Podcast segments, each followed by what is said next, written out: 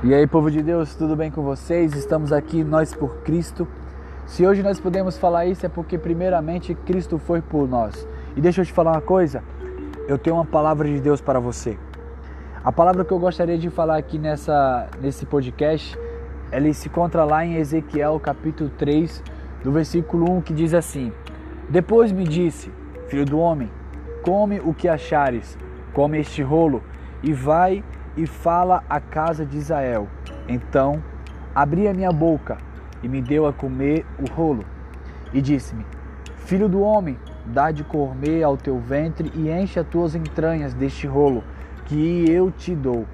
Então o comi e era na minha boca doce como mel. E disse-me: Filho do homem, vai e entra na casa de Israel e dize-lhes as minhas palavras.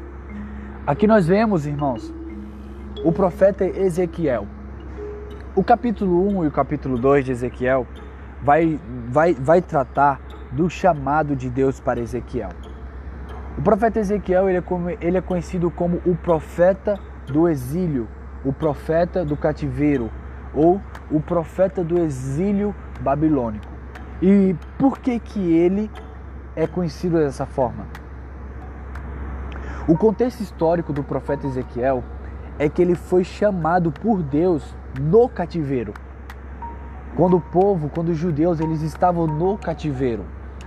É, ele foi levado para o cativeiro sete anos antes de Jerusalém ser totalmente destruída.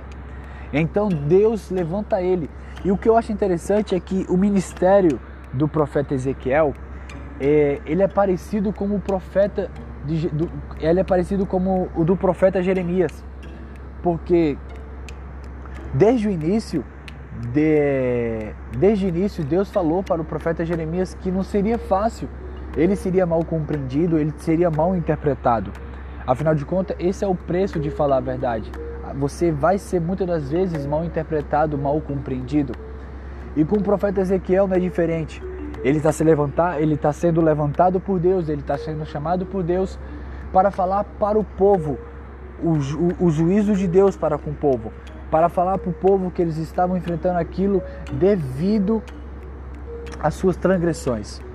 Mas o que eu acho interessante é que antes de Deus enviar o profeta Ezequiel para repreender o povo, para falar ao povo, Deus manda que o profeta comanda a mensagem em forma de rolo. E é isso que eu acho interessante, e isso é muito profundo. Porque Deus não queria que somente o profeta Ezequiel soubesse informações a respeito da mensagem. Muito pelo contrário. Deus queria primeiramente que a mensagem fizesse parte da vida do profeta. E hoje não é diferente. O Evangelho não é somente mais uma informação a ser sabida, mas um poder de Deus a ser vivenciada. E eu creio que Deus está levantando uma geração, uma geração comprometida com as Escrituras, comprometidas com a palavra de Deus. Deixa eu te falar uma coisa: o nosso verdadeiro alimento é a palavra de Deus. Nós somos chamados primeiramente para ser o problema é que nós pensamos, o problema é que nós estamos mais preocupados em querer fazer do que ser. Como assim? A gente está mais preocupado em querer evangelizar, em querer fazer a obra, mas a gente não entende que tudo isso que a gente quer fazer, ela deve vir como consequência, porque aquilo que fazemos é consequência daquilo que somos. E deixa eu te falar uma coisa, nós somos filhos de Deus. Nós somos chamados para viver conforme a vontade de Deus.